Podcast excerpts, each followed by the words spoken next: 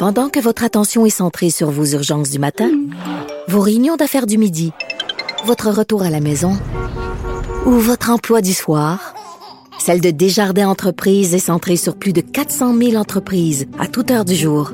Grâce à notre connaissance des secteurs d'activité et à notre accompagnement spécialisé, nous aidons les entrepreneurs à relever chaque défi pour qu'ils puissent rester centrés sur ce qui compte, le développement de leur entreprise.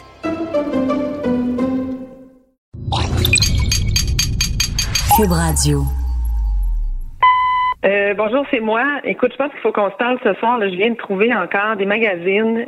Le j'ouvre l'ordinateur, il y a des sites. C'est tout le temps le même genre de site. Là, je suis plus capable que tu regardes ça. Je pense vraiment que tu as un problème. Il faut que ça arrête. Je suis plus capable d'entendre parler de char. Plus capable. Rappelle-moi. Bye. C'est Benoît Dutrisac. J'ai un problème. En dépression. Là, mes amis veulent plus me voir.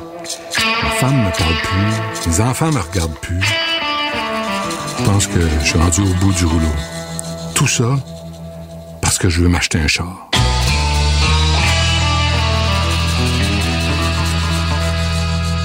J'ai l'air de rien, mais j'ai étudié en mécanique, moi. En secondaire 4. C'était oui, 1977, au 20e siècle, toi, à la polyvalente Polyjeunesse, à Fabreville. C'est l'époque où on pouvait réparer nous-mêmes nos voitures dans le garage. pas moi, là, j'étais trop sans dessin, je suis encore aujourd'hui. Mais c'était la belle époque où les gens jetaient leur changement d'huile dans les égouts. Les années de frivolité environnementale. On sacrait tout au vidange. Zéro recyclage. Mon Dieu qu'on était heureux quand on polluait comme des cochons. Ouais, j'ai fait une année en mécanique pour éviter que j'abandonne l'école. Je m'emmerdais tellement en classe que j'ai commencé à remarquer que mes cheveux poussaient. C'est le directeur de Polyjeunesse, M. Roy, qui me l'avait proposé. Faut dire que mes parents venaient d'acheter un sublime bungalow à Fabreville. Je dis ça avec amertume parce qu'à 15 ans, quand tu te fais arracher de la ville, de ton quartier, de ton école, de tes amis, de ton club de baseball, tu veux hurler au meurtre. Donc, je sortais de l'école anglaise. À Polyjeunesse, j'ai passé mon année en un seul test et on m'a permis de ne plus me présenter en classe pour le cours d'anglais. Pas pire, ça? En botte de travail et en cap d'acier, avec un bleu dans mon casier et mes jeans, c'est tout ce que je faisais de ma journée. Puis le cours de français, c'était juste trop facile. Donc, c'était mécanique, temps plein. Bon, il y a aussi les mathématiques, mais ça, je copiais sur Normand Vendette, avec qui j'étais jumelé dans le cours de mécanique. En fait, je dois avouer que j'ai passé l'année à fournir les outils à Normand, qui faisait toute la job de mécanique. Il était un as. Et ensemble, on a eu une excellente note, genre 79% Merci, Normand. Et moi, j'étais le président des deux classes de mécanique, président de la polyvalente, et j'ai jamais su comment je me suis ramassé président de tout ça. Fait que j'étais en mécanique, je passais les outils, je faisais pas vraiment quelque chose de mes journées, puis je me promenais dans le garage, j'avais pas de cours d'anglais, un petit cours de mathématiques, puis je copiais sur Normand, puis un cours de français que je faisais deux doigts dans le nez. Pendant ce temps, je suivais en secret des cours de piano classique. Oui, je le sais, c'est un peu contradictoire de suivre un cours de mécanique et un cours de musique classique. Comme vous le voyez, j'en suis pas à ma première contradiction. Vous comprendrez qu'aucun de mes amis en mécanique ne savait que j'apprenais du Debussy en cachette.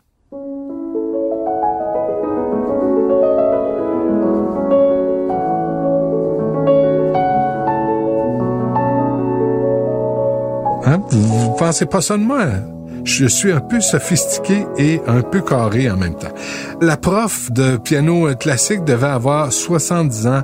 Elle me recevait chez elle dans son salon, puis quand je posais mes mains pas tout à fait propres sur son clavier en porcelaine, tu avec un peu d'huile noircie imprégnée dans mes doigts ou de graisse sous les ongles, peux dire que j'avais droit à un regard désapprobateur de ma prof. Je salissais son piano. Puis ça, c'était avant que je me mette à jouer. C'était pire après. Je me souviens d'un lendemain de cours de piano, j'ai demandé à mon prof de mécanique, Séverin Lévesque, qui est aujourd'hui décédé, comment ça se fait qu'il avait jamais les mains sales, Séverin? Juste un linge pour les essuyer. Il se promenait dans le garage, il avait son bleu, son petit linge bleu aussi, il était bleu partout. Puis sérieusement, La réponse de mon prof de mécanique a changé ma vie. Il m'avait dit, si tu as les mains sales, c'est pas parce que tu travailles fort, c'est parce que tu travailles mal. J'ai fait, wow, pense à ça. Si t'as les mains sales, c'est pas parce que tu travailles fort, c'est parce que tu travailles mal. Là où je veux en venir, c'est qu'aujourd'hui, je pourrais rien réparer si j'achetais une voiture sophistiquée. J'ai suivi des cours de mécanique, c'était de la mécanique. Même pas de l'électrique, puis encore moins l'électronique. Ce qui me ramène à cette obscure obsession qui est de m'acheter une voiture pour le fun. M'acheter une voiture pour rien, en fait, parce que je n'ai déjà deux à la maison. Fait qu'avant de faire mon choix, j'ai décidé d'essayer une voiture électrique. Je trouve ça vraiment fascinant. Je trouve ça, je trouve ça presque sexy. J'ai flirté avec une i3 de BMW. Je l'ai essayé. C'est massif. C'est le fun. Ça roule. T'es dans une BM. J'ai roulé aussi deux jours en Soul électrique, EV. Puis j'ai vraiment aimé ça. Mon problème reste le même, c'est l'autonomie d'à peu près 175 km en été avec le vent dans le dos. Puis la Leaf, ben c'est pas mal pareil. Puis je veux pas payer 55 000 pour une voiturette de golf. Puis je vais vous dire quelque chose, la Tesla, je refuse de payer une voiture le prix d'une maison. En plus de demander aux autres de subventionner de 8 000 ou 4 000 dollars mon achat de voiture électrique, tout en les remerciant du revers de la main pendant que je les double en empruntant les voies réservées pour me diriger sur le pont, ça me gêne un peu. En fait, on subventionne les multinationales qui n'auront pas évidemment le réflexe de baisser le prix de leurs véhicules puisque l'État, c'est-à-dire nous, les subventionnons. C'est un peu bizarre, mais c'est un peu comme faire la charité aux riches. Mario Dumont, je l'ai croisé dans un stationnement. Voici ce qu'il m'avait à dire sur le sujet. Les gouvernements remboursent. Ben oui. Les gouvernements considèrent que les propriétaires d'Audi sont pauvres et qu'ils remboursent. Parce que le gouvernement présume que t'es un vert, t'es une bonne personne, on va te donner de l'argent. Si tu travailles dans un rang à campagne, t'as pas une scène, Ouais. pour aller à ton travail, tu t'achètes un char de 4000 pièces, c'est ça des moyens que t'as moyen d'avoir. Ouais. Le gouvernement dit, toi t'es un écœurant, tu pollues, on va prendre ton argent, mais on va le donner à l'acheteur d'Audi. C'est logique, moi je trouve que c'est parfait. T'aimerais pas ça rouler en électrique et te, te décharger la conscience de là, toute cette pollution? présentement c'est trop cher, ma conscience va bien. Il y a ce disciple de la Leaf de Nissan, s'appelle Bruno Marcoux, qui m'a parlé d'un deal. J'ai décidé de lui donner rendez-vous dans le stationnement, un pour essayer sa Leaf, mais pour voir en quoi consistait ce super deal.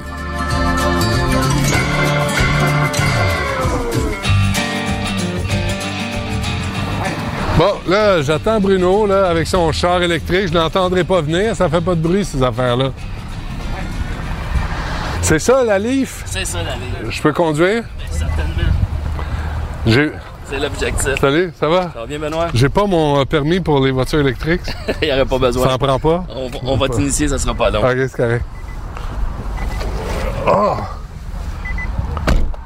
Ça, c'est le tien, ça, Bruno. C'est mon, c'est le mien personnel que j'ai acheté en 2015. Ça fait trois ans que je l'ai, puis si vous voyez le kilométrage, je suis rendu à combien? 110 557. 110 000.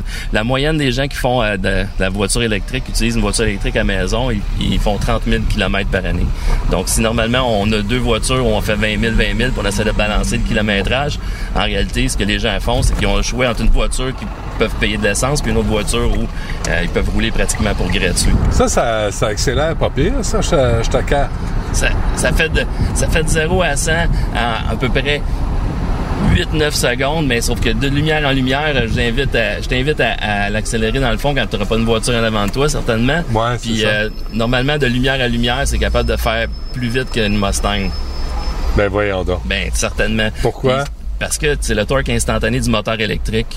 Parce qu'il est directement sur le noyau. directement sur la transmission, puis le torque est instantané. Il n'y a pas de, de temps mort avant. Donc euh, là où ce que les voitures sont très très fortes, c'est l'accélération. Vous voyez des milliers de vidéos de, de Tesla qui euh, qui battent toutes les voitures toutes les voitures à essence à cause de l'accélération instantanée. Mais là, Tesla, c'est 100 000 ça. Moi, je, Exactement. je veux pas mettre ça à 100 000 Non, même, euh, je même, un modèle, hein? même un modèle 3 60 000, on peut acheter euh, deux livres flambant neufs pour ce prix-là, puis des livres usagés, on peut en acheter quatre. Ça, là, le, moi, ce que je trouve extraordinaire là-dedans, là, c'est le silence du moteur. Certainement. Il y en a, il y en a pas. Peux-tu tourner ici, va? On va faire un tour. Mais là, t'as-tu l'air climatisé là-dessus ou faut oui. souffler dessus? C'est le bouton du bas, en plein centre. Merci. Mets ça à, à 18. Mais là, ta batterie va se vider. non, Là, non, non. t'a- t'auras plus de batterie pour retourner chez vous. Peut-être en masse correct. Normal, une Nive 2015, ça a une autonomie de 150 km, puis euh, la, Pas en hiver. pas en hiver. En hiver, ça peut aller à 100 km, 90. Ben, ça dépend de la, la- la vitesse qu'on roule puis le chauffage qu'on met. Ouais. Euh, c'est, c'est clair que quand ma femme elle roule puis elle met ça à 32 puis elle roule à 120, euh, ça fait moins de kilométrage que ça. Mais euh, si on roule à 100 km h avec euh, du chauffage convenable, on peut faire facilement euh, 90 km.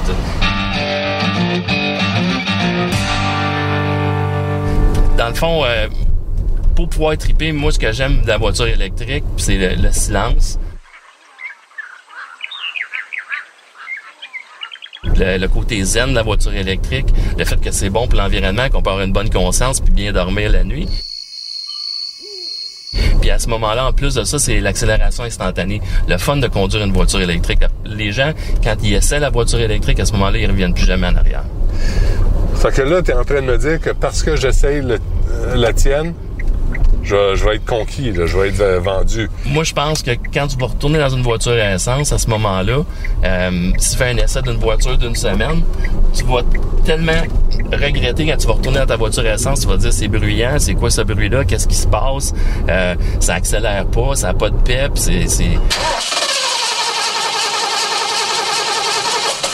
Les voitures électriques sont les plus sécuritaires. Euh, Y ont- une radio là-dessus? Ben oui, il y a une radio. Il n'y avait pas de radio, check Ben ça. oui. T'as, une vieille radio à antenne. Ah, t'as pas le 98.5, bravo. Hein? C'est bien t- entre, euh, entre Chaume et Radio Classique, super. Là, c'est combien, là? Là, là, mettons que tu veux m'en vendre un, là. Moi, Oui. moi, je te dis, Bruno, je suis sur le marché, ça me tente, j'ai fait des économies, j'ai cassé mon cochon, je veux pas mettre euh, trop cher. Tu veux la payer comptant, là? Ben, pas mal, oui. OK. Ça serait 15 500 à peu près pour une 2015 comme ça avec euh, 20 000 km dessus.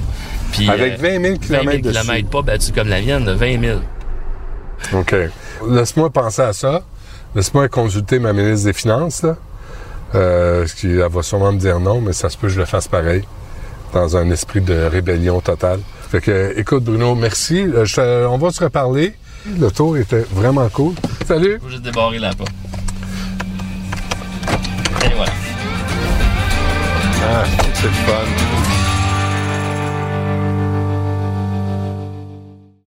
Il y a des gens aussi qui disent que le réseau de bornes n'est pas prêt. Il y en a pas assez. On annonce 1600 pour euh, 2021. Et C'est d'ici là, moi, si je veux aller en Gaspésie avec une livre, avec une voiture électrique, pas sûr que je me rende. En fait, pas sûr que je revienne.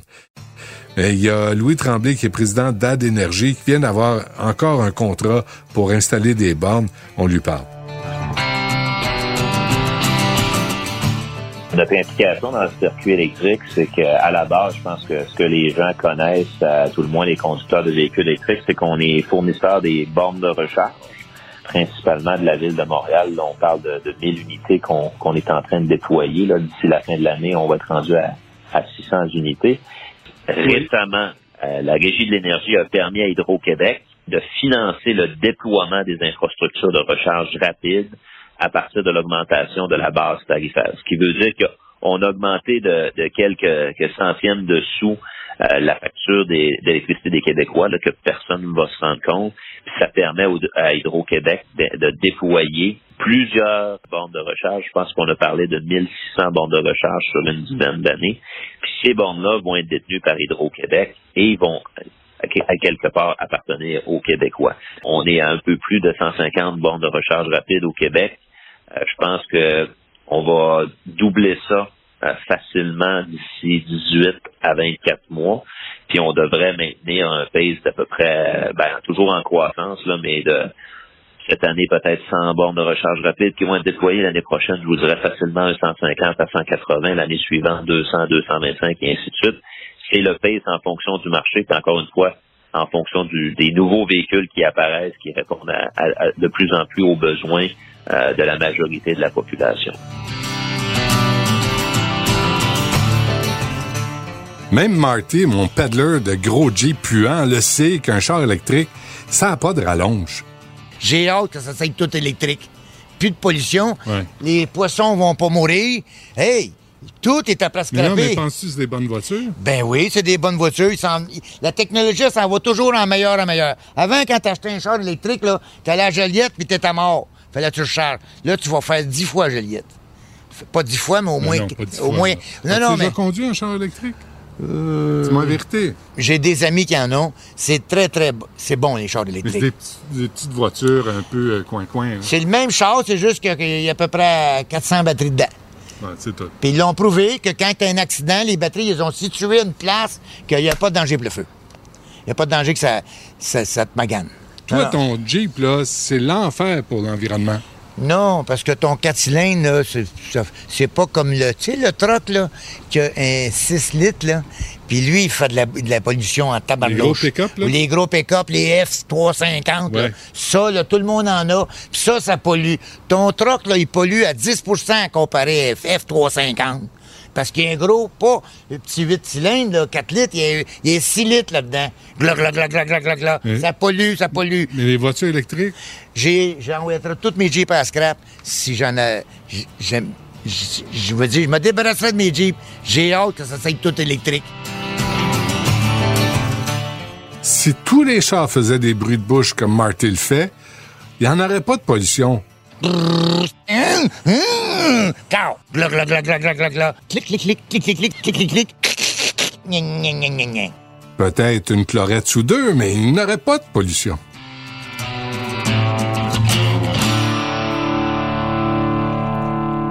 Alors, vous savez comment je suis, hein? C'est- là, faut que je gratte, faut que je vérifie. Là, j'ai appelé Nadine Filion, qui est une journaliste automobile que je connais, puis euh, qui a peut-être euh, une, un bémol à apporter à l'industrie du char électrique. Puis je reviens avec euh, ce malaise aussi de me faire subventionner de 8 000 ou 4 000 dollars pour me payer une voiture électrique. Je comprends que c'est un bon geste collectif pour euh, diminuer les émissions de gaz à effet de serre. Il me semble que j'ai pas besoin d'une subvention de 8 000 pièces payée par des gens qui aussi prennent l'autobus ou prennent leur vélo, dire, ou prennent le taxi. Il y a comme un truc là-dedans qui m'agace. On va écouter Nadine Fidion sur ce miracle que l'on nous vend dans cette voiture électrique, mais je pense qu'on a le droit de se poser la question, est-ce que ça en est vraiment un miracle? Est-ce que vraiment on vient de trouver la solution à la pollution générée par les voitures? Nadine Filion est journaliste automobile. Bonjour. Bonjour. Bonjour. Là, Nadine, j'ai lu ton article sur l'étude poussière à poussière. Puis là, j'aimerais ça que tu m'expliques ça, que je le comprenne. Genre, j'aimerais ça comprendre cette, euh, cette étude. Ben là, ce que je dois te dire, Benoît, première des choses, tu es tombé dans la même trappe que tout le monde. Tu penses qu'une voiture électrique, c'est vert, vert, vert et c'est la, la huitième merveille du monde environnemental. Euh, c'est pas le cas. Et euh, c'est sûr que là, tu m'as demandé de te brasser. Alors, je vais te brasser avec des chiffres qui datent de 2006. C'est sûr que ça a changé un peu depuis, mais ça reste quand même la base. Puis je trouve qu'on on, l'oublie souvent, ça, quand on fait nos choix automobiles. Une auto, c'est pas tout de compter ou de calculer ce qu'elle va consommer en carburant. OK? Ouais. Ça, c'est une infime partie de l'équation. Il y a quelqu'un en 2006, malheureusement, il est décédé aujourd'hui. C'est un Américain euh, très impliqué dans le monde automobile, un monsieur Art Spinella. Et j'avais eu l'occasion de lui jaser de son rapport 2006, très, très controversé, qui s'appelait Poussière à poussière. En anglais, c'était Dust to Dust. Lui, il a pris les 320 quelques voitures à l'époque qui étaient vendues aux États-Unis et il, les a regardées de tous les angles. De l'angle consommation, de l'angle entretien, de l'angle qu'est-ce que j'en fais quand j'en ai fini de mon tas de ferraille. Il avait regardé aussi les méthodes de fabrication. Et là, c'était vraiment impressionnant. Il disait, ta Honda Accord, qui est fabriquée aux États-Unis, elle te coûte tant en termes d'environnement parce que les gens qui travaillent à ta voiture se rendent à l'usine en auto.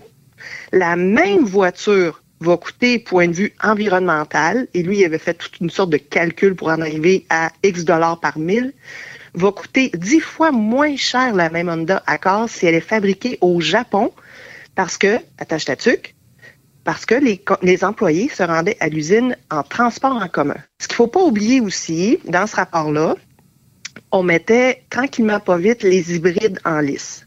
Alors, en 2006, les hybrides, il n'y en avait pas tant que ça.